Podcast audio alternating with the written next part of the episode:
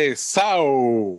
Le habla su amigo Namán Burgos Montes y, Omar el Negro Pacheco. y andamos aquí sin escoltas. Cabrón del saque vas a empezar a joder. Claro que sí, y sin escoltas. Mire, mi gente, sé que hace la unos... redes, del agradecimiento, toda esa pendejada, después te pones a joder, pero del saque ya está jodiendo. Dale, tírale a redes por ahí. Nada, hermano, agradecido, agradecido por toda esa gente que, que nos sigue, nos apoya. Ya saben que pueden seguirnos por el podcast pesado en todas las redes sociales, Facebook, Twitter, Instagram eh, y nuestras plataformas de, de podcast que son Podbean y Spotify. Pronto estaremos ampliando nuestra gama de, de redes para, para beneficio de todos ustedes. Así que nada, síganos por allí en, en esas redes y sigan apoyándonos. Oye, y agradecer que Omar, ya vamos por los 900 likes de forma orgánica en nuestra página. Gracias, mi gente. Sí, mano, sin invertir un chavo en comprando likes ni nada de esas mierdas. Eso es naturola. Y los miércoles, ¿dónde estamos, Omar? Eh, mano, los miércoles, papi, internacional.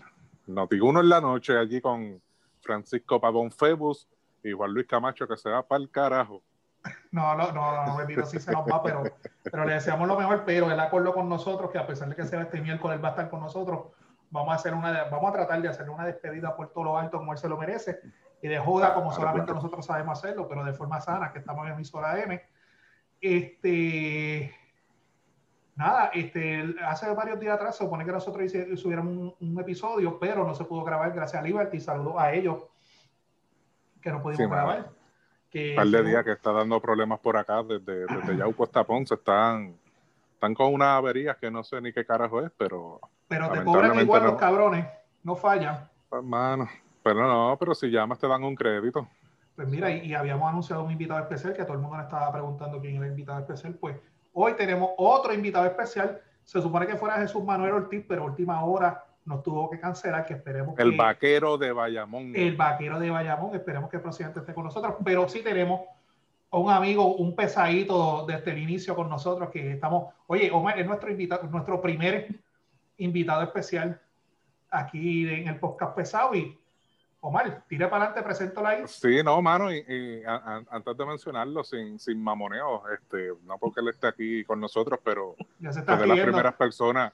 No, pero es que, es que el- lo que voy a decir es verdad, tú lo sabes, fue de las primeras personas que cuando nos escuchó nos dijo, diálogo, me, me gusta el contenido, lo que están haciendo, algo bien diferente, bien cool. Nos dio su- sus opiniones, sus críticas positivas y toda la cosa, y poquito a poco hemos seguido evolucionando, así que un fuerte aplauso para nuestro amigo Samuel Sami Cepeda Arcelay, directamente desde, cabrón, de tu Río Grande, ¿eh? Yo soy un río grandeño exiliado en Canóvana, pero Ah, de Canóvana, desde el hipódromo camarero. Bienvenido, Sammy. saludo a Mario Mario. Sammy. Qué honor. Un guerrillero de Río Grande sustituyendo a, a Jesús Manuel. Oye, Jesús Manuel, disculpa, ¿verdad? Pero imagínate. ¿qué vamos a hacer? esperamos tenerlo pronto y, y estamos obviamente cumpliendo con la orden ejecutiva, pero ya Sammy ha visto las fotos de cómo está quedando el estudio, que vamos a ir evolucionando para estar todo presencial próximamente. Muy bien. Sí, Oiga, y le voy a confesar algo. Esta es la primera vez que yo participo de un podcast.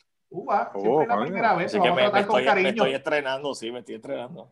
Y bien importante, hoy Sammy, hoy Sammy comienza a dirigir a presidir el comité de la Galaxia Nueva, que más adelante vamos a estar hablando sobre eso. La galaxia nueva. ¿Sabes qué? Eh. Ah, ah, Sammy, ¿sabes que tengo gente que me escribió aparte? Cabrón, eso es foto montada y yo no. Entra a la página, Sí, busca la foto y la foto está ahí. Obviamente es un pichón, pero oh, yo le monté la joda, que, pero se ve chévere. No, pero Y cuando, él la, Facebook- cuando él la subió también en, en Twitter le, le comentaron también. no, Ah, y, bueno. y en Facebook, en una de estas páginas de, de avistamientos paranormales, esas pendejadas la compartieron también. Uva, chévere. Si Ok, consigo la página, se la envío.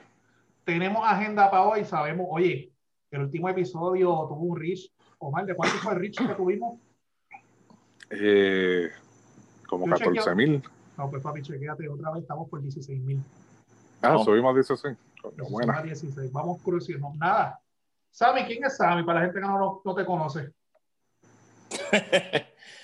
No, un buen pendejo de. No, no, no. No, Nada, yo pienso que soy una, una persona que, empezó en política muy, muy joven, de un hogar eh, donde tuve mi padre fue oficial electo por, por tres términos.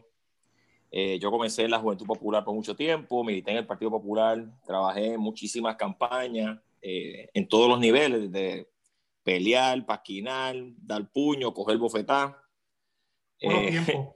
buenos tiempos. y he tenido el privilegio de, de trabajar con, en muchas, múltiples campañas a nivel de alcaldía, representante, eh, gobernación, comisionado residente, primarias internas.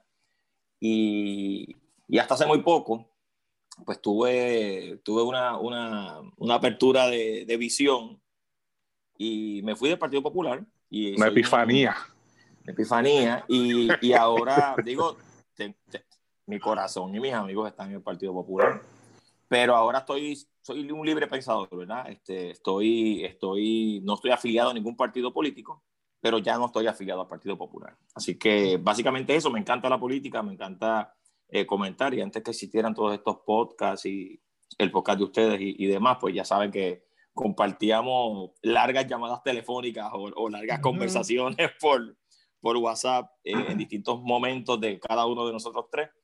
Eh, y nada, y qué bueno que, que, que, a pesar de todas estas situaciones, nos hemos mantenido en, comunicación porque nos apasiona pues de lo mejor que, que, queremos para el país. Así que nada, ese soy yo. Oye, y, y, bueno que hagan la aclaración porque a nosotros nos tienen, Omar, como nos tildearon en el último episodio, periodistas. Populete. periodistas populetes. Omar, quítale el mute. Y, y, uno, y unos comunicadores irresponsables. Comunicadores irresponsables. Mira, y algo bien importante, además de, de la milicia en el Partido Popular, que ya dijiste que, que ya no milita dentro del partido, pero sí tú tienes una experiencia en el área electoral y bastante.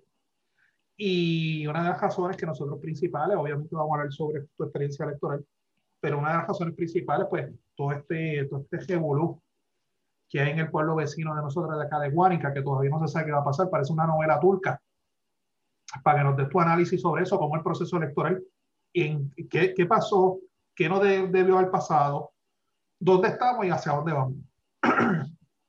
Perdón, Mira, hacia eso vamos.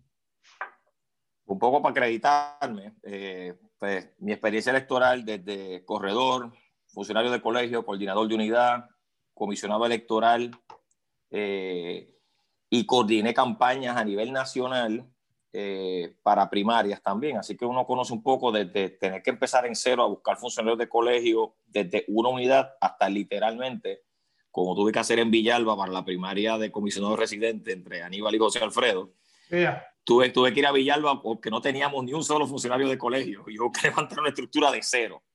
Eh, así que pues, eh, y, colaboré también con el comisionado electoral en la, en la campaña del 2016. Mira, el, desde mi humilde opinión, ¿verdad? A mí me parece que la, la situación de Guánica es un episodio, uno de los episodios más dramáticos dentro de un drama y una madeja de errores que se ha cometido eh, a nivel electoral en esta elección. Y, de esta elección yo estoy seguro que se va a hablar muchísimo más en el futuro.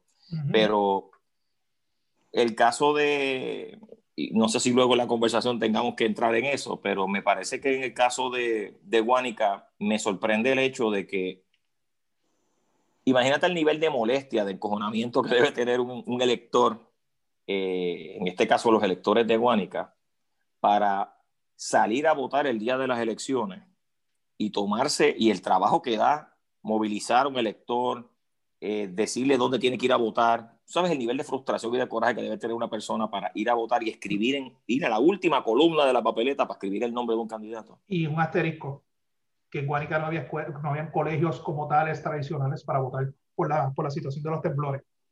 Bien importante ese dato. O sea, que, que, uno, primero la naturaleza de cómo se da la elección en Guanica y obviamente la interioridad de lo que pasó allí, porque ustedes la conocen porque, porque viven cercanos a, a ellos y tienen muchos amigos allí. Pero desde afuera, pues uno puede ver una, una gama de desorganización, eh, principalmente dentro del Partido Popular, eh, mala asesoría, mal asesoramiento, eh, me parecen malos consejos. No creo que hayan sido de mala fe, pero pienso que, que fueron malos consejos, quizás sabrá Dios por protagonismo, por sabrá Dios qué cosa, pero hay una serie de errores que, em, emanaron, nacieron desde la misma sede de la Comisión Estatal de Elecciones, desde la oficina del comisionado electoral, debemos recordar que en esta elección el Partido Popular tuvo tres comisionados electorales en, un periodo, en un periodo muy corto de tiempo. Eh, y en ocasiones a veces se quiere adjudicar responsabilidad directa sobre el que está el día de hoy tomando decisiones allí, que ha tomado decisiones erráticas. Pero ciertamente aquí hubo una, una génesis de un trabajo electoral que no se hizo a nivel de todo Puerto Rico. Y ciertamente, si uno se pone a analizar cada equipo electoral de los partidos políticos que participaron en esta elección, pues ciertamente el Partido Popular, su, la forma en que se estructuró su equipo electoral, no estoy hablando del funcionario de colegio, estoy hablando de las personas que están a cargo de organizar la estructura. Lo, que, tienen que montar el muñeco. Claro, hubo mucha deficiencia y, y sabemos que en el proceso veníamos a una elección general con mucha apatía, con mucha gente que no quería trabajar, con mucha gente desencantada. Y, y sí, hay muchos funcionarios, tanto del Partido Popular, del PNP, del PIB, de los partidos nuevos que tienen mucha experiencia, pero también hay funcionarios nuevos que se reclutan en último momento y todos lo sabemos. Yo supe reclutar funcionarios la noche antes de un evento electoral y, y, prácticamente sin capacitación y tenía que reclutarlo porque no quería tener el salón vacío. O sea que toda, toda esta desorganización que se vio eh, nace desde mi punto de vista, desde el comisionado Lind, que como cuestión de hecho es el representante legal del candidato del hoy alcalde certificado o juramentado de Guánica, comenzó esa, ese abandono de esas responsabilidades electorales a nivel central. Y eso desencadenó, ¿verdad?, en todas estas controversias que se vieron en Guánica, que se vieron en Culebra, que, que, que se vio con el escaño de, de Yossi. Se vio en toda la isla. Se aparentó. Se, aventuraron a decir que, el, que Yossi iba, iba, a entrar, que iba a ser senador. Pasaron un papelón, pasó en el distrito de Humacao, donde se dijo que, eh, que el hermano de Joe Román, que corrió para senador también, había entrado cuando no era cierto. Eh, hay una serie de errores mezclados con, con confusión, tratar de utilizar la confusión del proceso electoral para crear falsas expectativas en el electorado que yo creo que no le han hecho nada bien al proceso y quienes han lucido mal, en Amán y Omar, a mí me parece que en este juego ha sido el Partido Popular. muy lamentablemente, porque conozco personalmente a, al actual comisionado electoral, a Toñito, eh, conozco a Nicolás Gautier Alín, no sé de dónde salió, pero sé que te, sé que te, de, Guayaría o de, o de Guayaría. Pero a, a, Nicolás Gautier he tenido la oportunidad de trabajar en algunas cosas en el pasado con él y a Toñito lo conozco muy bien pero ciertamente la desorganización eh, y el abandono de la estructura electoral dejó mucho que desear en esta elección. Aquí, aquí, aquí hay una realidad que todos los partidos políticos sufrieron un golpe bajo, fuerte, en la estructura electoral por diferentes factores, pero quien más lo sufrió fue el Partido Popular Democrático. Y voy a ir abundando sobre el tema.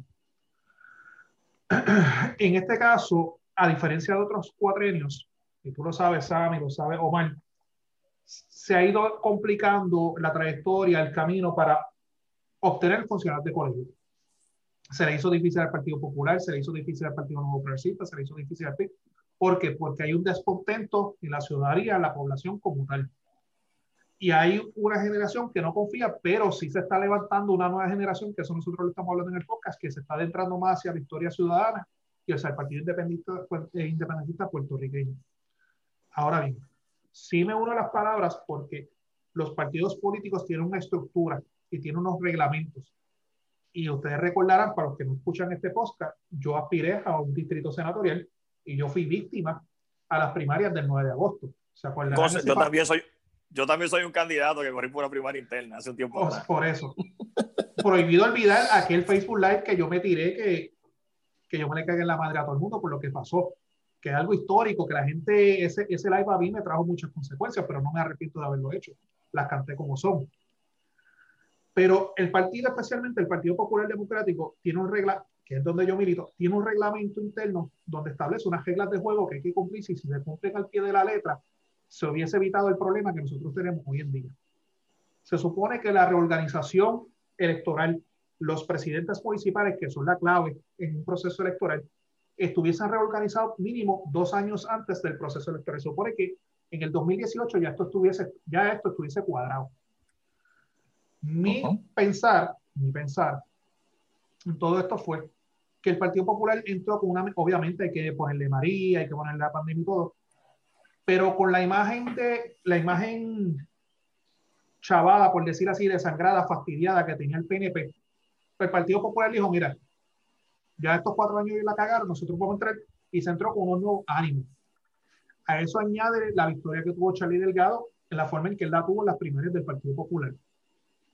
Añade el factor que el grupo de tanto de Eduardo Batia como el grupo de Carmen Yulín no se le unió a la campaña.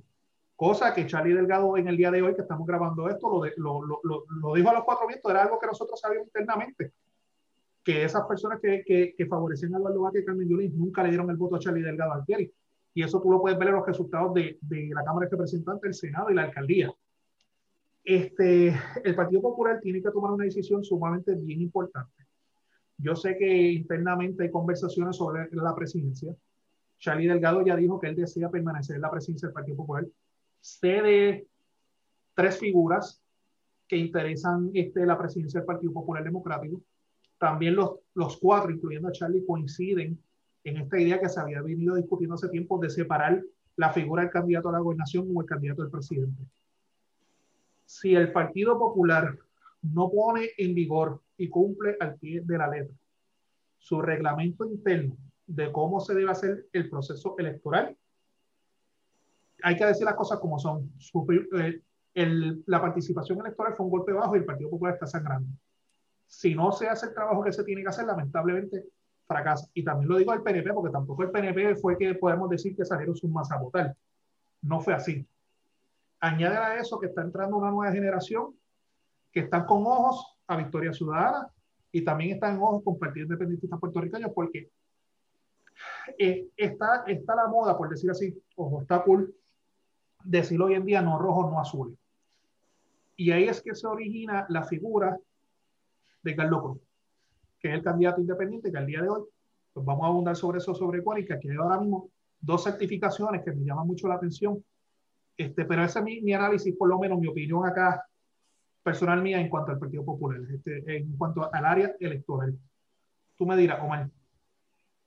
No, yo a ellos, a, todo eso que han expresado, yo tengo que añadirle que también estas elecciones eh, fueron con una base de una reforma electoral eh, totalmente cargada para un solo partido, dominada por un solo partido, en la cual desde la cúpula de, de, la Comisión Estatal de Elecciones volaron un montón de cabezas de esas personas experimentadas con muchos años, ¿verdad?, para correr unas elecciones. Sumándole a todo eso que ustedes expresan, más, esta situación de, de, una comisión estatal de elecciones arrestada por un partido, provocó muchísimas de las cosas que, que, vivió el Partido Popular, en este caso que estamos hablando más específico de ellos, pero la sufrieron todos los partidos, la sufrieron todos los partidos, con, quizás con la excepción del PNP, que ya tenían el muñeco montado, ¿verdad?, para tratar de, de, de, acaparar el, el, mayormente el voto adelantado y este voto por correo y toda esa pendeja. Tema, temas que ya hemos hablado anteriormente.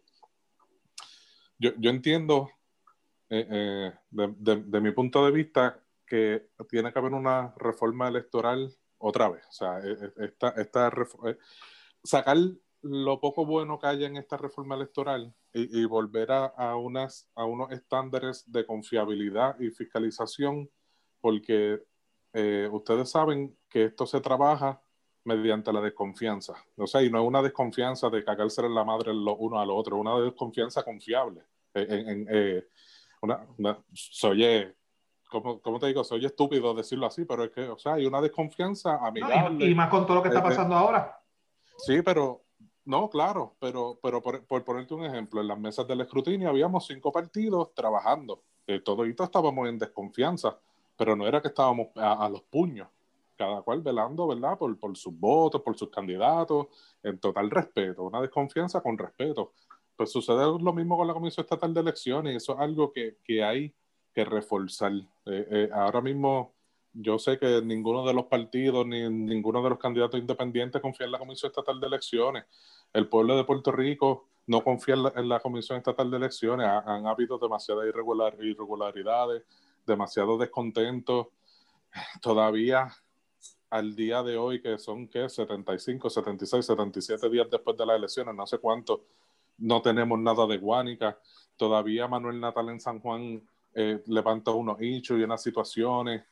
Y son cosas. Que está interesante lo de San Juan a última hora. Y son cosas que atiende la Comisión Estatal de Elecciones. Ahí, ahí donde quiero llevar el punto. Ok, vamos, vamos a entrar a un poquito de Guánica. Yo, ah. Ajá lo, de San Juan. No, no, adelante, ¿Vieron lo del caso de, San Juan, lo que salió eh, la semana pasada, antes del weekend? Tú sabes que, ustedes saben que Natal está nuevamente tratando de impugnar el precinto 77, creo que me corrigen. Unidad 77. La unidad, 77. Ellos presentaron una moción. Ellos presentaron una moción acompañada de un informe del inspector general. Y el inspector general, a base de la auditoría que hizo, certificó que existen más papeletas que votante registrado. Que algo sumamente bien interesante y el juez le ordena a Miguel Romero a contestar en 10 días, creo que se vence el, no sé creo que esta semana es que se vence el término, a, a, mostrar causa por la cual no deba declarar con lugar la solicitud de Manuel Natal para que se celebre una elección especial en el 77. Eso va a estar bien interesante. Y según el escrito, la discrepancia entre electores y papeletas es, es eh, sustancial, que no estamos hablando de dos, o tres votitos. Ah, Sam, iba a decir algo. Mira, el... yo quería traer a la mesa que en ocasiones todos, todas las partes, le adjudican una responsabilidad a la Comisión Estatal de Elecciones por, todo, por toda la situación que ocurrió en esta elección, que en ocasiones en la mayor parte de las veces es cierta, pero en ocasiones esa, esa acusación trata de ocultar la falta de responsabilidad y diligencia que tienen los partidos políticos en los procesos electorales. Y, yo, y, claro está, es mucho más fácil que ante un mierdero como el que pasó en el, el, el 3 de noviembre, uno adjudicarle una responsabilidad directa y 9 de agosto. a la Comisión Estatal de Elecciones. ¿No? Y, el 9 de agosto, claro. No, no, ahí voy. Y es más fácil adjudicarle la responsabilidad a la comisión cuando los procesos, y un poco eso, eh, Namán y Omar, lamentablemente, y esto lo están haciendo todos adrede, y la gente debe saber que los, independientemente con eh, reforma electoral o de forma electoral o sin de forma electoral, el sistema electoral puertorriqueño lo corren los partidos políticos. O sea, hay representación de todos los partidos políticos en cada fase del proceso electoral, ¿verdad? Y en ocasiones en el debate, como que se quiere omitir eso. Hay representación desde el momento en que se va a inscribir un elector, están presentes todos los partidos políticos.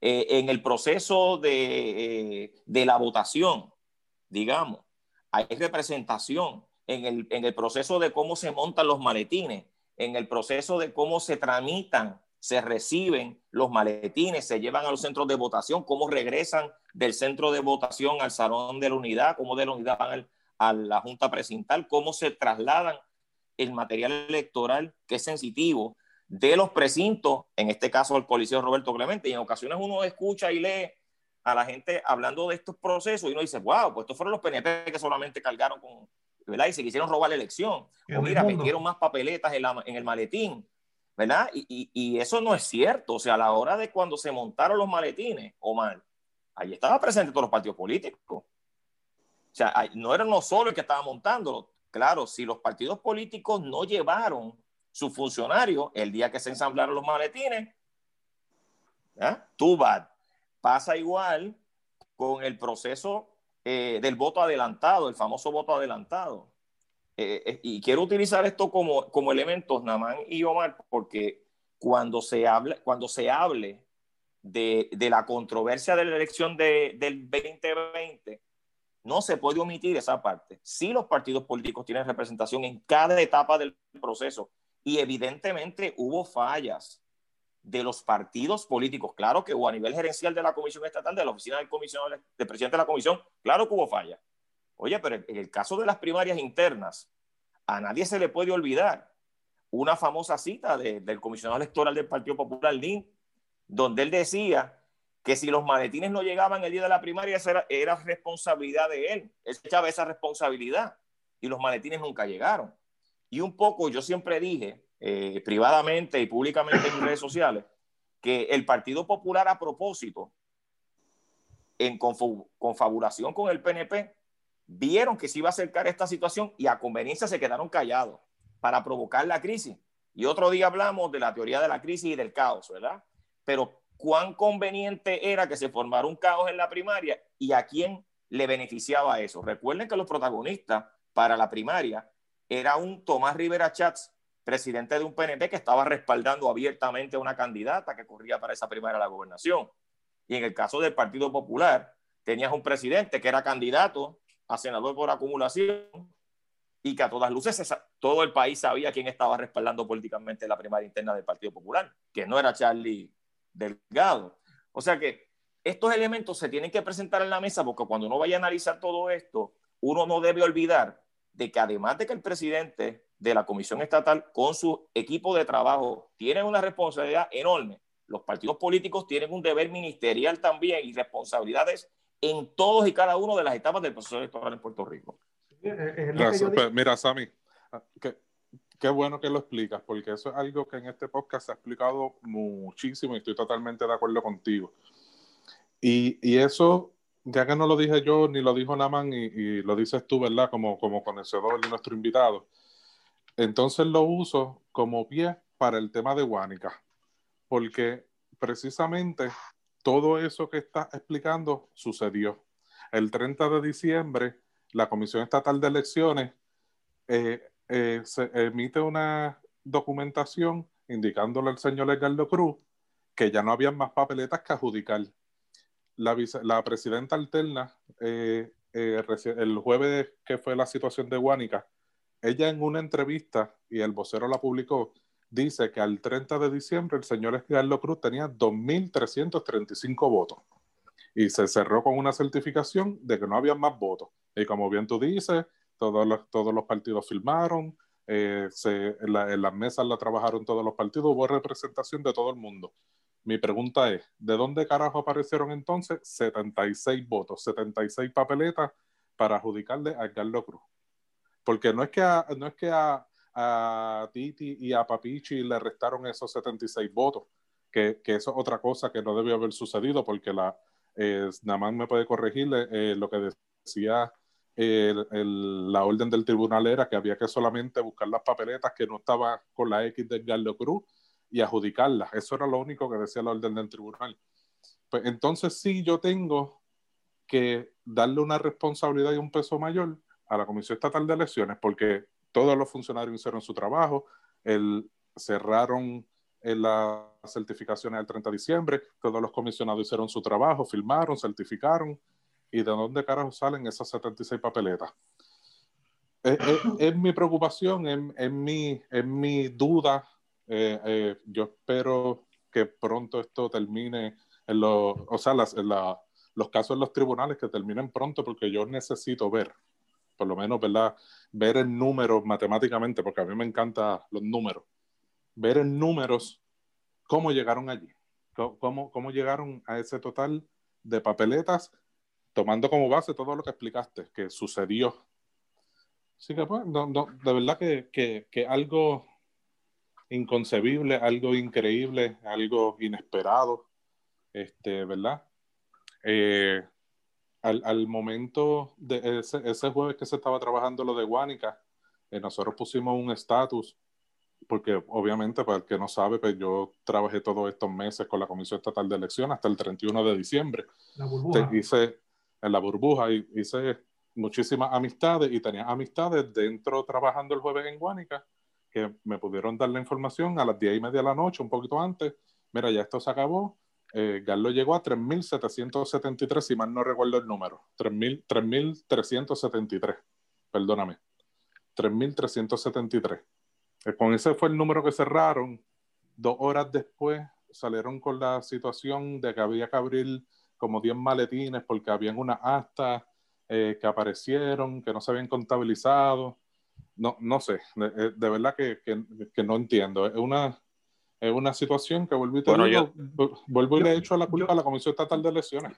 Yo coincido porque, eh, con, con, con, ambos, porque algo que me llama, obviamente hay que responsabilizar tanto a, a, los partidos por lo que pasó el 9 de agosto, porque vuelvo y digo, si se cumple con reglamento, se sabe la fecha que se tienen que mandar a imprimir las papeletas, la fecha que tienen que estar las papeletas, la fecha que se supone que se debe el adiestramiento, esto le aplica a todos por igual.